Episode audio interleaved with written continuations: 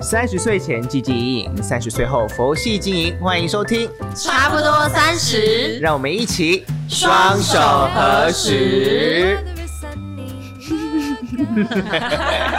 好开心哦！我们要录第二集了。对啊，耶！也感谢上次第一集大家对我们一些回馈。对啊，大家第一集有没有认真的听呢？对啊，那如果还没有留五星评价的，拜托 Podcast 帮我们先留一下下喽。有没有听到 Ricky 都说拜托了？对我很少拜托别人的，我这么傲娇的。不过到了现在已经差不多三十左右的年纪，你觉得跟二十几岁最大的区别是什么？我觉得最大的区别应该是你懂自己适合什么，然后你懂自己要的是什么。像我觉得很多人常常说爱自己，我觉得爱自己并不是说哦你要买东西给自己，不是说哦买包给自己啊，然后去到处逛街，然后犒赏自己，这个叫做爱自己。我觉得爱自己是你懂得照顾自己的心灵，照顾自己的心理的想法，不再勉强自己去做一些不适合的事情。对，我觉得你们应该听起来都蛮认同的。对。嗯，所以，我们今天这一集的主题就是，真希望我三十三十岁前就有人告诉我的事，对。对不对？嗯，我们刚才其实讨论了蛮久，对。对，因为我们一直在想说，哦，就是在回想，就是以前三十岁之前有没有曾经做过什么事情，然后现在才在想说，啊，我为什么不早点开始做？我当初应该要怎样？对。对啊，我们列举了几项啊。好像八项吧。对，好，那我们就一一把它讲出来，然后再细细上讨论。我觉得第一个我们应该都蛮有共鸣的吧。第一个理财，对不对？对啊，Chloe 是我们 四个当中里头应该呢不是公主，是皇太后等级的。如果说清朝最会花钱的女人是慈禧。民国时候最会花钱的女人就是 Chloe，什么民国？我必须要说，我有个很经典的事迹，是我真的是以前是有多少钱就真的是花多少钱，就是没在管明天的那一种。然后我还记得印象很深刻，是我大学的时候，就是我我那个时候嗯的零用钱是一个月两万块钱。停停停，很多哎，真的是公主哎，就是你们都有领薪水日嘛，就跟我们现在发薪日一样。然后我当天第一天呢，我就很开心的跑到那时候的西门成品，然后我就乱买了一堆东西。我买到最后是好像偷偷把我那个月那个零用钱全部都花光光了。然后肯定就一个下午的时间，一个下午的时间，然后。好厉害！叹什么战斗力十足？什么叫做叹为观止？而且重点是我对台湾经济有非常重大的贡献。真的，真的重点是，我觉得我到现在完全不记得我买了什么东西，以及我留下了什么东西，是零，留下了满满的悔恨呐。对我当初的确有个很要不得的心态，就觉得再怎么样，我就是还有爸爸，还有妈妈，再怎么样都是。但是我觉得这个非常不 OK 的心态啦，我必须要承认。所以我那个时候，我记得我第一份工作就是进入。我们公司之后，然后我朋友那个时候在兆丰金工作嘛，他那时候就立刻拿了一张储蓄的保单给我，他都说无论如何你给我签下去，每一年存多少钱固定。哎，那你要好好感谢这个朋友哎，我真的他真的是我非常好的朋友，我跟你说我人生的半桶金就是因为这张保单而来的，因为我觉得。很多人就是会很排斥这样的朋友。对，他说：“嗯，你干嘛拿着给我签？”啊，可是我觉得他那个朋友拿保单，当然可能为他业绩着想有，对。可是我觉得更好的是，他想到这个朋友，他有这个需求，月光光、心慌慌的女子，那个心是心血的心，他应该要比你，他应该比你签三张的。的确，第一张单满了之后，问我说：“帮他签第二张。”那个时候是为了业绩的需求，可是我真的是很感谢他，因为我觉得因为是他，然后开启我的人生的理财的第一步，对，是我是觉得他是储蓄的第一步，哎，所以那可以，你现在就是你还有在有什么其他理财方法？呃，我现在就是除了我刚刚讲的保单定存之外嘛，然后当然我也做一些其他方面的。投资像是更高风险的投资，像是我们近期来的比较喜欢去股市闯荡、闯荡啊之类的。对，主要目前还是这两块啦。然后，呃，我觉得我现在比较变得不一样的是，我觉得我会把薪水拿下来之后会划分，就是可能我啊几分之几是怎么样，几分之几可能是玩乐，然后甚至是一部分我是固定要投进。股票账户或是存起来，是，然后另外一部分可能才是就是可能你不会去动的一个部分。所以你完全挥别过去、哎，就是你以前应该就是真的有多少你就花多少吧。对，但是我 哎、他最迟疑了、哎那，个他不敢讲，还是他觉得最近我最近手头上有多少钱就花多少钱。因为我们毕竟就是呃。工作其实就是这样子持续持，就是我们的收入其实因为疫情的关系有锐减。那我其实就是有这样子过大概三个月的时间，但我没有花任何的钱，就是除了就是在股市稍微闯荡一下之外，然后我这个月我真的是受不了了，因为我后来觉得我的沟欲是天生的，这是个基因，显性的基因。对，我的基因是克制不了我自己的，于是我这个月我就是很疯狂的在国外的购物网那边下单了超多笔东西，然后一次把它运回来，然后瞬间觉得啊，神清气爽。瞬间觉得终于找回过去的我了。嗨，十年前的 Chloe，可是我跟你说，因为我觉得是我长大了之后我在理财，所以即便是今天花出了这些钱，我可能会知道说，好，那我满足了之后，那我接下来可能稍微要冷静个可能一两个月之类的。是是，那我觉得其实理财这件事真的是越早开始越好的，真的啊！我觉得一开始被逼都没有关系，也不要想说什么投资报酬率什么的，你没有那个本拿来什么投资报酬率的，嗯对吧？对啊。但是你们千万不要相信妈妈说帮你把红包存起来，他们真的没有帮你存起来。我跟你们说，那个红包存起来呢，都变成你吃下肚的高丽菜啊、丝瓜啊、对猪肉啊之类的，还有你的补习费啊，都是那一些。理财它不是一辈子的事情嘛，所以基本上就按照自己的个性、自己的风险承担的程度就可以决定的啦。但是真的不要真的只有傻傻存在银行里面，对，那个才那个才真的是对小小的笨笨的行为，嗯真的对啊。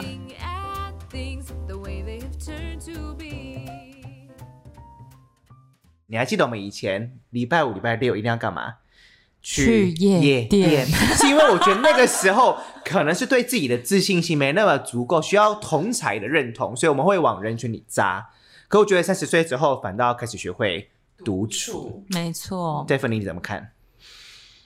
我觉得我学会独处是到了我做了，哦，的确是进进了航空公司，因为我觉得航空公司真的，你最熟悉的就是你同班同学，对。可是你因为你跟你同班同学的那个班表都不一样，那你真的有非常大的一段时间，就是你要一个人。嗯，我觉得我刚开始就是有挣扎过，也不是挣扎过啦，就是有觉得跟自己独处很不舒服，所谓的不舒服什么意思你就会觉得说啊，我现在是要干嘛？好想找朋友哦，啊，啊？可是现在只有我一个人哎、那我现在我要一个人去吃饭吗？我要一个人去逛 mall 吗？哦，对因为我觉得我刚开始就是跟自己独处的时候，我会慌哎、就我没办法跟自己对话。我觉得我们都可以跟朋友聊天，哦是可是我们很少可以跟自己对话。就是没有办法静下心来审视自己，，对认识自己，，对，像门人大学瑜伽是跟这个也是有关系。对我自己对于独处这件事情有很大的感感受，是因为我们在学瑜伽的时候，其实是要学冥想的。那冥想到底是什么？很多人会觉得，天啊，那是不是跟宗教有关？什么？其实它没有，它就只是一个时段，让你跟你自己相处。我讲讲白话就是这样，你就是要坐在那里，什么事情都不做。你有办法坐在那里，什么事情都不做吗？我会睡着，对不对？是不是你你你会可能会失去意识啊，或者是你会开始脑中有不停的各种想法。那对于我来说，我会觉得是你有没有办法接受此时此刻的你。就是不管你心里现在的想法，你现在是愤怒的，还是你是开心的，你是伤心的，你有没有办法面对它？你有没有办法接受这这样的自己？对，因为我觉得你说那个重点就是很多人，应该说我也是啦，就过去的自己，有时候你是没有办法接受你自己的、欸，嗯哦，我嗯懂，你就觉得，哎、天哪，我怎么会有这样的想法？我怎么会变或是这样？或是有时候你愤怒，然后你就是一昧的发泄你的愤怒跟你的负面情绪，跟你可能跟另一半吵架，嗯你就是不停的发泄、发泄、发泄，可是你并没有回归到自己身上说，那我自己呢？我想要的是什么？我为什么会这么愤怒？只是为了对发泄而发泄，对，就是你并没有去了解这个这个问题，所以我觉得，好，你跟自己独处，学会独处之后，也许你的情绪真的是会变得比较稳定一点。而且我觉得一件很重要的事情是，即使孤独，它也是一种必须要学习的事情。嗯因为你回你回到人生开始跟结束，你都是一个人啊，没有人会跟着你一起走。对呃我不是讲殉情什么，就是 跟着你一起走。我还没想到那个，对对对，就是是你一个人出生，一个人走。对啊，因为你你有没有办法接受此时此刻的你是孤独的？所以孤独也是一种生活态度，哎，嗯，可我觉得这以么个好心灵层面、对啊。哦。对，所以我觉得这件事情是你在我希望我三十岁前我就学会的事情，哦因为我觉得这很重要。但是二十岁还是要多去往人群里扎啦。我觉得应该应该是说，你往人群里跟你学会孤独，我觉得是两件事，而不是说你学会孤独，你就要一直孤独。没错对对对没错。对对对对是要有具备这样的能力跟那样的能力对对对对都有。或许可能会随着年纪，它的比重不太一样，但这两个能力同时都要具备。对对，因为你不可能一辈子一直依赖着另外一个人。理解嗯理解。嗯，As a cloud so light, you make me feel like. 第三个基本上就是由我来讲的，就是我觉得三十岁之前，我觉得每一个人都应该要认识到煮饭的重要。你想说是什么嗯阿基师之类的，对不对？但是我觉得所谓的学会煮饭的重要，它并不是单纯只看这件事的本质，而是呢，我觉得从我开始很认真煮饭之后，我觉得我对我生活有很大不同的一些启发跟一些观念的转换。我要去买菜之前，我以前是真的是直接去全联，或是去任何的量贩店，或是呃好事多，或是传统市场，狂买一堆，买回来之后呢，塞在冰箱里面，但是呢没有煮。等到我开始想要煮，一打开发现，所有很多菜都黄掉了、烂掉了。你知道冰箱是财库吗我？知道，是我顺我我以道一提前有点穷，所以现 所以学煮饭有助于你的财运。你以前这样购买能力其实蛮惊人的哎。就是因为买太多所以才变穷啊。就后来发现呢，我现在煮饭就是我要去买菜前，我就要拉开冰箱，我要先看一下我大概有哪一些菜色，同时我要先在脑袋先想说我今天、明天要煮什么，所以我会先准备好那些东西之外，分量抓的刚好。那再来，当我真的要煮饭的时候呢，我不能讲说我要由自己的食欲来去决定，我要先用的是这些食材的保鲜程度来决定。我要先煮这个，因为它比较容易快先烂掉。所以我觉得光从就是煮饭，它可以让我学到第一个，我可以先预先规划；再第二个，我可以排定事情的优先顺序。对我觉得这都是一个很重要的技能，哇，煮饭的哲学好大哦，是不是？餐厅老板不是开玩笑的。真的。而且我记得琪琪就是你煮饭是很快的，我快很准，因为有些人煮饭真的超久，这么还，好像端出来那不就是三菜吗？蛋花谁？蛋花汤、番茄炒蛋，还有一罐的是爱滋味的面筋。三菜我可以煮一个小时这样。但我觉得这些东西真的也是跟你的组织能力还蛮有关系的耶，嗯所以我真的是很推荐大家三十岁之前可以学会的是煮饭。对，我觉得好不好吃当然是其次，可是我觉得透过这样的行为的转变，它可以让你看到很多你以前会忽略的细节。对，而且我觉得煮饭还有一个重点，就是其实你是可以照顾到自己，啊因为我们刚才讲的独处，我觉得是心灵层面，是可是我觉得煮饭是生理层面，对生活技能生，啊，生活技能、对生理好像没有就照顾到自己的生理啊，啊生健康啊对健康等之类的理解。对，就是你的身心灵，我觉得就是可以取得一个平衡。对对，嗯，是。So light, you make me feel like distant day. 那这样子的话，下一个好像跟这个也蛮有相关的，是不是？也是生学开车嘛，对开车。对，我觉得开车其实也是，但我觉得不一定啦，因为有些人他其实并学了之后，他其实，嗯，我发发现我其实没有那么喜欢开车这件事，或是我没有需要开车，对因为有些城市基本上没有车也是可以很行走自如的嘛。对，但我觉得驾照这种东西，反正就是可以先考起来啦。因为其实我也是蛮早就考驾照，但的确就是我是不常上路，然后我就一直觉得说上路好可怕，我不要上路。就我也是有拒绝过自己开车这件事，可是后来就是真的不得不自己开车，因为。呃工作需求对，就工作需要，加上也有小孩什么，那相较来讲，真的是开车方便很多。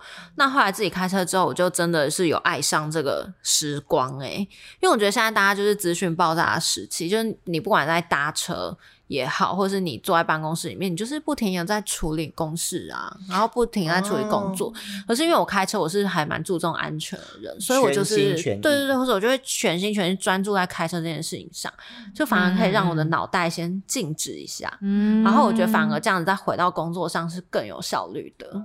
我觉得呼应到跟自己独处的一一环，对不对？我对不起，我打个岔，嗯因为其实有人做就是科学的研究，嗯因为冥想的时候，就是你很专注在一件事情上，不管是你在思考一个念头，哦或是你在开车也好，哦其实它有一点就像是在移动的冥想。哦，原来对，就是它会让你的脑波进入一个状态。嗯嗯嗯一个是一个很专注的状态专注的状态。对对对，那你没有杂念的时候，其实就在冥想，反而会帮助你接下来做事情的时候思思绪更清清晰。对，我就是有这样的觉嗯这样子觉得，所以我反而是喜欢开车。有时候我就跟我老公说：“你真的不用载我，没关系，我可以自己开车。”然后他就说：“没关系啊，老婆我载你。”我说：“真的不用。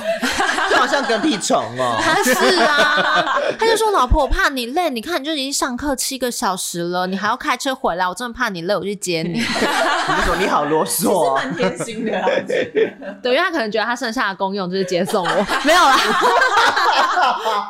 毕竟小孩也生了，是不是？对对对，他是林口大车队耶。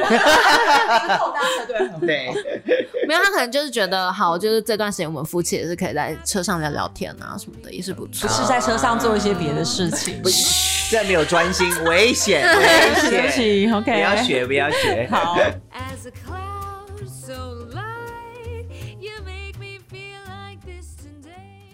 那下一个是什么？我觉得也蛮重要是你要找到你热爱的事情，就是你啊要，其实我觉得也是呼应到前面啦，就是对我们一开头讲的，就是可能三十岁之后，你就会开始知道说什么适合自己，什么时候呃什么东西不适合。对，对，所以我觉得找到自己热爱的事情，找到自己兴趣所在，我觉得也蛮重要的。对，像我觉得嗯 Ricky 就是蛮早就知道自己的兴趣在哪，所以他才可以全力的往那个方向走。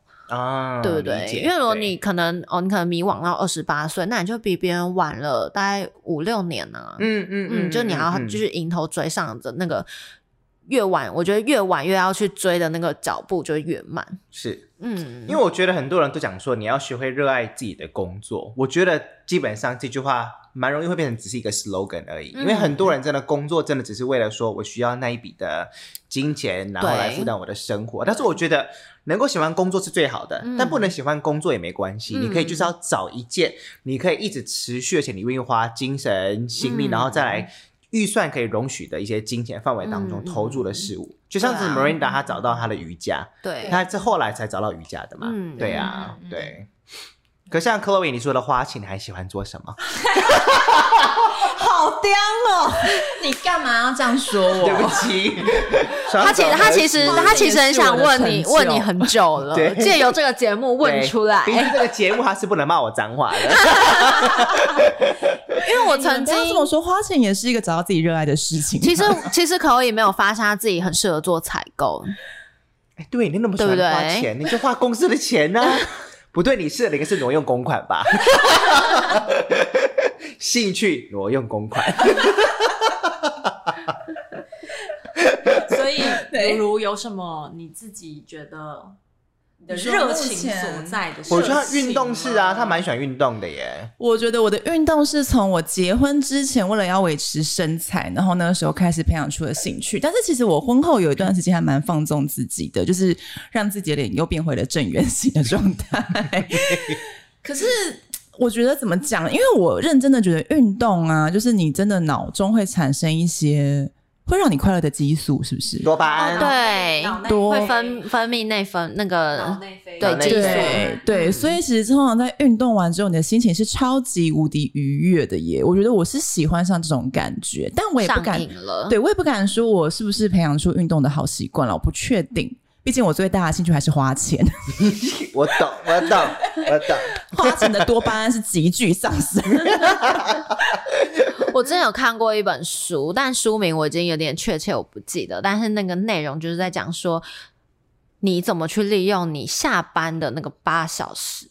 嗯嗯对，有些人下班之后他就哦看躺电视，躺在沙发上了，对啊，看然后躺在沙发上什么的。可是有些人好八小时，他可以分配可能是两小时去学习他有兴趣的事情，他可能去钻研去学习，所以可能两年后、三年后，他就不一样了。嗯嗯我觉得就当初我读了这内容之后，我觉得哎说的很对耶，因为你不要看哦，只是一天，可是你累积下来的结果，每天都一小时、两小时对会有成果的嘛。对对对，其实啊你长持、长期这样持续是有成果。你看 Miranda 就是，因为他还是有他的正职工作，可是他就会愿意花他正职工作以外的时间来去做他这个有兴趣的事情。啊。对，那是不是累积久了之后，它其实就会变成是他的另一个副业，或者甚至以后就变成主业。对对对，然后甚至是好不要讲工作好了，我觉得好，你喜欢喝咖啡，嗯，嗯，然后或者是你喜欢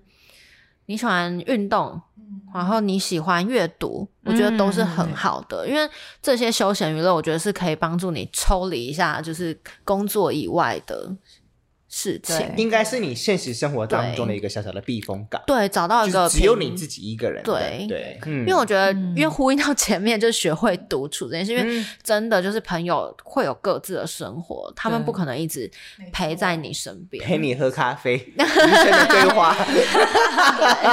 所以，当你可能就只有一个人的时候，你真的必须要找到你的兴趣。你一个人的时候可以阅读，你可以帮自己泡一杯咖啡什么的，嗯我觉得都是很不错的。没有错，嗯就好像让我想到有个故事，是我有个朋友，就是可能我们也差不多三十了嘛，其实三十岁左右，人生都会开始迈入下一个阶段。那可能有些人还是小孤独处啊，他就会渐渐觉得说，为什么我身边可以陪伴我的朋友越来越少？因为大家要各自有自己工作重心、家庭重心，或者是需要去稳固的其他的事情，其实已经渐渐很不像是我们年轻的时候可以常常聚在一起，就是是喝咖啡啊、聊天呐、每天都约出去玩呐、之类的东西。所以我觉得，就是其实，对了，找到自己的兴趣真的是蛮重要的一件事情。对对，嗯因为自己老实说是永远自己，我觉得自己个人就是自己永远一辈子的朋友，最懂自己的人，的真的。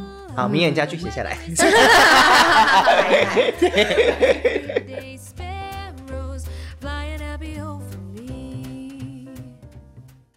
后下一个，我觉得其实也蛮重要的、欸。下一个我真的是感触良多。好，我来讲，你好来分享。好我们下一个就是 不要害怕遇到麻烦。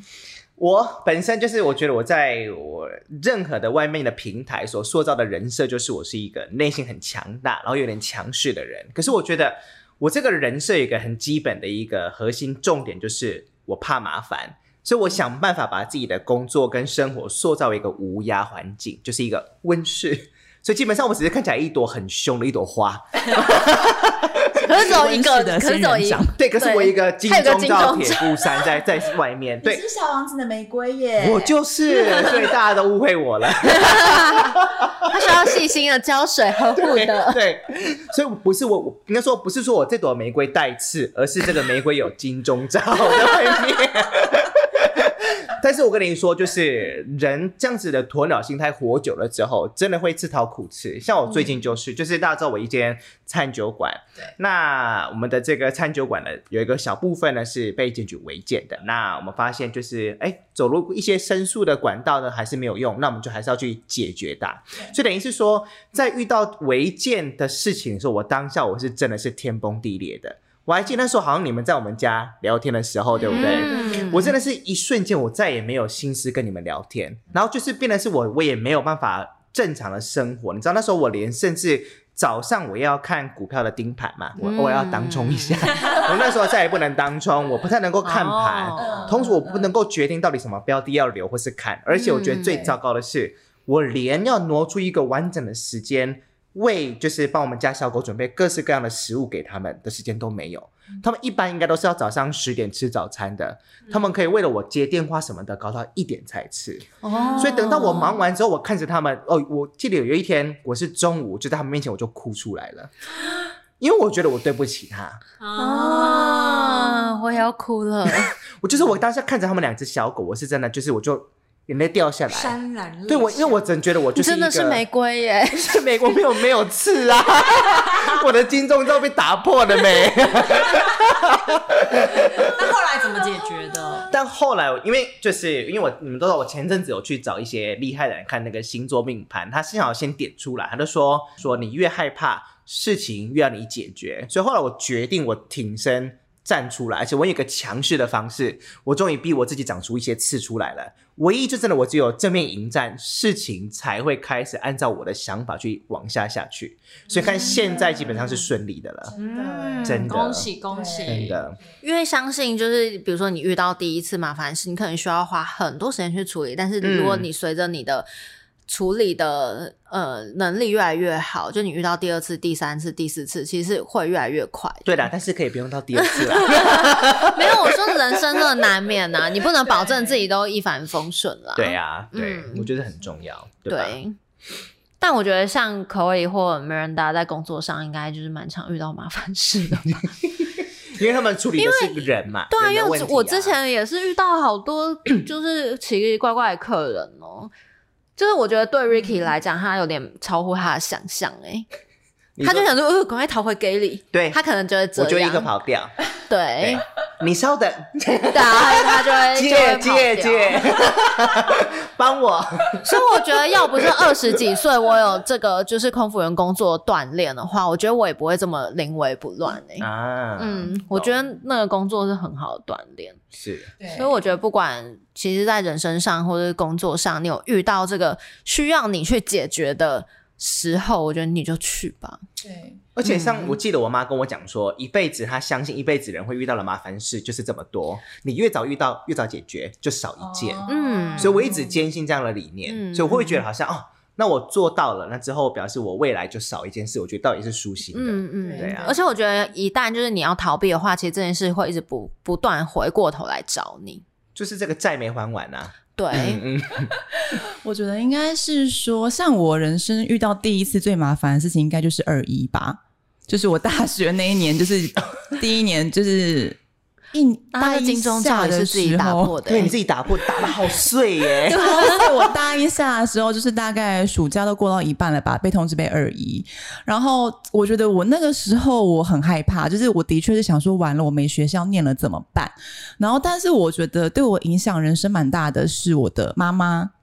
她就非常淡然，她看到那个成绩单，她也没有骂我，也没有说怎么会这样子，也没有开始追究说是什么原因导致的，他就淡淡讲了一句说：“困难都遇到了，就是要解决，不然你还能怎么办？”嗯然后于是乎我就开始很淡定的说：“对，好，我要解决。”于是乎就是一个就是重考班嘛，那我不想要重考；第二个就是我开始去翻各校的简章，就是看哪一间学校还没有停止转学考。收招生的，然后后来，所以我那一年很幸运的，我又重新来考上了大学，就是啊，但我大学故事其实蛮精彩的啦。但我觉得我还蛮庆幸的是，我在大学的时候就已经遇到了这样子的问题，所以造就说我后来在可能职场上遇到很刁难的客人，我觉得我也养就了一贯的淡定。啊，因为以前遇过了，对吧？对因为二一对学生来讲真的是蛮大的天崩地裂晴天霹雳、因为你连读书。这件事都做不好。对啊，你的学历只有高中哎、但是我觉得也不是说学历它多重要，而是在于是责任啊对自己的负责任。任的态度，对就是那个身份应该做好的事情，可是却完完全全做不到。但我真的是觉得越早遇到越好，嗯会造就你人生后来越来越淡定跟坦然的面对这些东西。嗯，懂理解，对。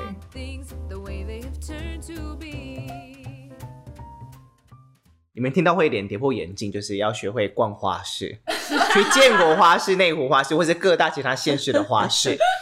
那理由像是我本身就是会，我应该说我已经学插花学了一阵子了。那是因为我之所以点出花式，并不是说大家一定要去学插花，而是我觉得很多人在一辈子的生活当中里面，他没有真正认识过自己适合什么美丽的东西，或适合他自己的东西。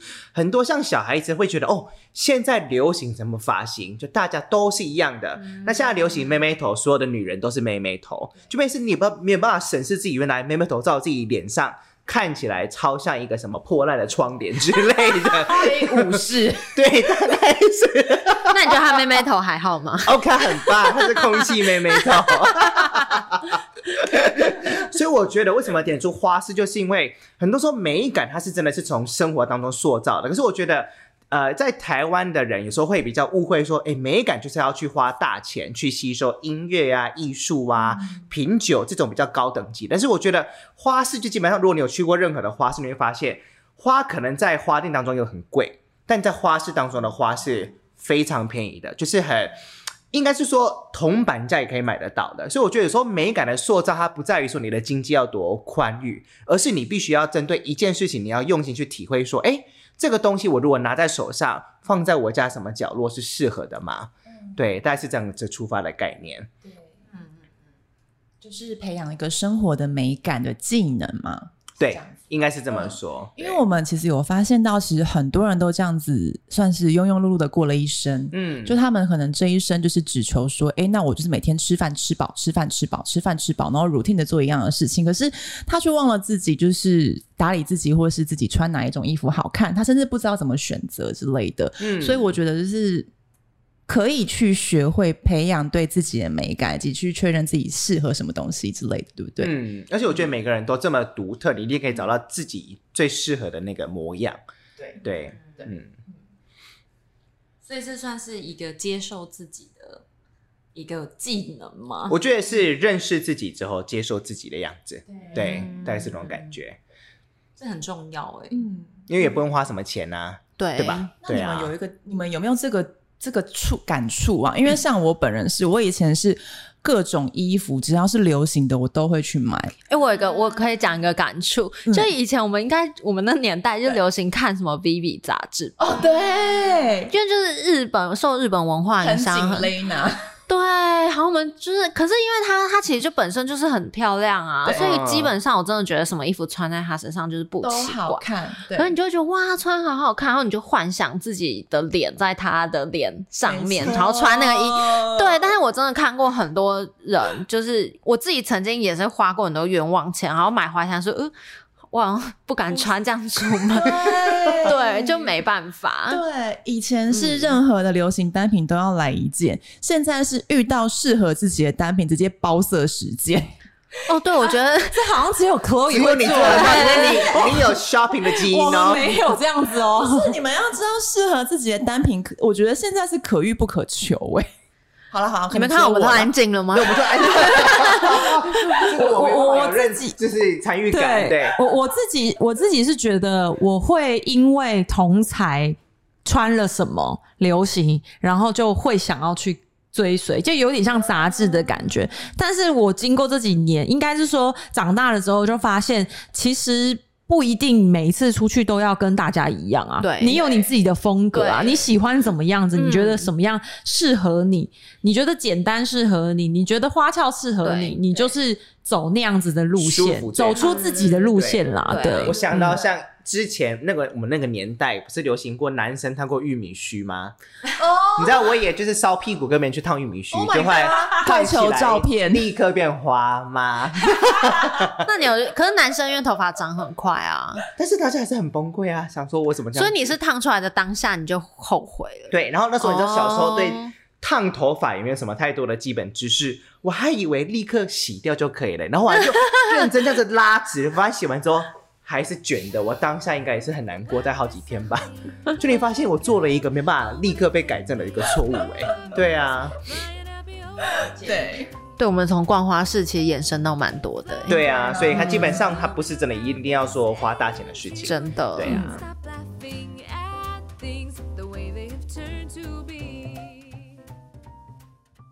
好，下一个我觉得也蛮重要，就是你要会主动的去找答案。因为我觉得二十几岁刚毕业吧，毕业之前都是填鸭式教育，就很多学校会教你啊，告诉你说啊，你就是怎么做就正确答案是谁？对。我觉得出社会就是没有哎、出社会后，我觉得很难讲真的百分之九，就有人愿意教你，真的要感谢他。嗯嗯嗯。他可能是你生命中的贵人，可是我觉得大概百分之九十吧，你都要靠你自己不耻下问去问出来的。比如说在工作上有前辈，我觉得真的没有一个前辈会想要花很多时间在你身上，因为自己的工作都做不完了，我们现在也是前辈了嘛，对不对？就是很多工作都做不完，我我还要去雇一个小妹妹、小弟弟，我可能就不会真的很花心思在他身上。但是当你今天是小妹妹、小弟弟的时候，其实我觉得你就是有礼貌的去问，嗯嗯嗯就是嗯请嗯拜托他们教你。应该说，我觉得与其处在一个很被动接受的一个地位，倒不如你就主动。对，对，而且我觉得主动偶尔会犯错，可是就是你犯错，嗯才不会再犯第二次错嘛。对，对，啊，我觉得应该是一种你面对事情态度的问题。嗯，嗯，就是如果你真的有心想要做这件事情，你会想尽各种办法去解决或是完成它。嗯我可以分享一个小小的例子是，呃，当初我考上空服员之后，过没几年，我的妹妹也想要考空服员，嗯然后她就问我一些问题，然后很明显的就是她完全没有在准备，她就说：“哎、姐，那个你帮我看一下履历什么的。”可是就是写的哩哩啦啦，然后我就是教他说：“哎、你不能这样子写，你可能还要再添加一些故事啊什么的。嗯那我觉得这是他有没有用心的问题，因为后来他写完之后，写完中文，他直接丢给我说：“那你帮我翻成英文的。那你就是这给他挖下样我不行去啊。欸。我就我我没有办法接受这件事情啊，因为想当初我们在考空服员的时候，我们是多么的想要知道说我怎样才可以进步，对，我怎样才可以达到航空公司想要的需求，是自己去找答案的，而不是靠别人来。给予给我们东西对，我觉得、我觉得 Miranda 讲的很好，是我说主动去问，而不是伸手牌意思、对。对对，因为我也曾经遇过行，我也曾经遇过，就是我跟他们其实没有很熟，他也是直接问我说。我想请问一下，那你说的这些外商航空，比如说国泰、阿联酋、呃新航，请问这些航空公司有什么不一样？这个我 我就觉得直接跟他讲说你不用考了，我就我就直接不回啊，我就我想我会回，但是我怎么回呢？我就是找 Google 的网址，连接给他，丢给他，但是我不是帮他找好哦，我就是 triple w dot google dot com 复制丢给他，因为我我觉得这种东西就很怪啊，你就我对，我那我要我要怎么回答？这也因为这个也不是说三言两语就可以对啊，讲，这就像是有时候我们之前在大学或是补习班教书，有些学生讲说：“哎、老师，我要申请什么什么美国研究所，这个他的问题是这一些，那你可以帮我拟一个小草稿吗？哇，那到底是谁要是谁要去考？读对啊，对对不对？我觉得你这种人进进去读，你也毕不了业啦。我觉得我可以接受的问题是，他真的人生也不算人生，比如说他要考空服员，我觉得我可以接受他问我问题，比如说他已经被刷掉，可能想要次检讨，对他想要检讨出在哪里，对。对他请我对。帮他看，我觉得这是很 OK 的，对。而不是叫我帮他做功课。对，没错。对。嗯，我觉得当与其你无叫别人无中生有，你应该是给别人一些你的一些选项。对对或是你曾经做过的事情，请他给你一些建议就好了。对，对。就是关于人生方面的建议，我觉得是，可以的，这是可以接受的。嗯。对啊，自己寻求答案这件事情真的是重太要太重要了。对不求你做到一百分，但起码你拿出你的努力，给别人看嘛。让别人看到说嗯我曾经是有努力过的。我觉得别人也会更愿意帮忙你啦。是是，As a cloud so light, you make me feel like distant day. 那我们来到最后一个喽。好，最后一个，不要急着下结论，不要道听途说。哇，对这个也是超。老实说，我们自己都曾经犯过这样的错，对，尤其是我啦，我我不知道你们三个，但是我的个性就是那一种比较非黑即白、很嗯爱恨分明的人。嗯以前我现在开始比较学会，原来知道就是中间是有灰色的。嗯像我有时候我会三不五时，因为像我虽然自己在做 YouTube，但是我从来不看自己的影片，超尴尬的。但是我会看别人的影片嘛，所以有时候可能 YouTube 它会推荐一些，哎，你可能或许喜欢哪一些有兴趣的影片。嗯我只是看到它的封面的这个封面照，然后可能 YouTube 本呃 YouTube 本身，我可能觉得嘖这个人长得，或者我觉得他的妆容画起来不好看，我以前就会觉得。我再也不，我不会点开他的影片来看。但我发现呢，有时候突然，你知道命运很神奇，有时候他会会等于是为自己放出一个影片，哦对对对，推荐你播放，发现这个人讲话也太有料、太好笑了吧？然后仔细看，发现哎，他是我以前我觉得我不喜欢那个妆容的那个人，嗯所以才发现原来以前基本上都是靠三秒就给人家断定到底是生或是死，嗯嗯嗯但发现就是肤浅的表面真的就是只有肤浅而已，因为很多时候那是他的人设，对，他的呈现就是真的这样，对。啊，嗯嗯嗯，因为我觉得我自己以前也是哎、就是比如说常常会有呃一群朋友，可是嗯。你可能就跟某个人比较好，然后那人只是跟你说，哎、我跟你讲，我觉得那可以啊，他很爱就是他花钱，对他很爱花钱，就发现真的很而且他而且他都会花，而且他都会花朋友的钱，然后你可能就因此就是没有跟他做朋友，听信了你朋啊。友，对，但其实后来我会觉得，因为可能后来就会因缘际会，你就会跟这个人可能就慢慢走比较近，之后你就会发现，没有啊，我我跟他做朋友，他也没有花到我半毛钱他只是花爸爸的钱而已，他花爸爸两万块啊，我是花我自己的零用钱，举例啦，举例，我的意思就是说，对，就是很多人会因为你的朋友说了别的朋友什么事情，所以你就。不想跟他做朋友，但是我觉得认识一个人，你真的要自己去认识，好好自己做判断。这就跟现在的假新闻一样啊，对，然后同时我觉得你做了判断之后，你也不要去到处跟别人讲。嗯。啊，这个很重要，我觉得这个真的很重重要。对，因为管好自己的嘴巴，每一个人的想法都是自己专属的，自己对。产生真的。他就是没有人有义务会接受你这样子的想法跟对。思维。好，所以我们刚刚已经稍微聊过几个、啊，九个，九个对吧？就表示我们在、应该说我们几个老屁股吧，就是希望可以给不管是几岁的人都可以知道说，大概到了三十岁左右这个门槛，应该可能开始可以培养的技能啊，或是一些的想法跟思维的养成这样。嗯，好了，所以希望大家都可以有一些不同的启发。那如果你有一些不同的想法，都可以欢迎留言在 YouTube 下面，或是给我们个人的 Instagram 可以追踪一下，然后给我们私讯。想要听一些其他的主题，都欢迎再跟我们分享喽。还有，同时不要忘记我们的 Podcast 五星，拜托给我们一些评价，对五星，拜对，托双手合十，拜托。好了，所以呢，这是我们今天呢的这个节目的尾声了。我是 Ricky，我是 Stephanie。是 Chloe，。我是 Miranda，那差不多三十，我们下次见喽，拜拜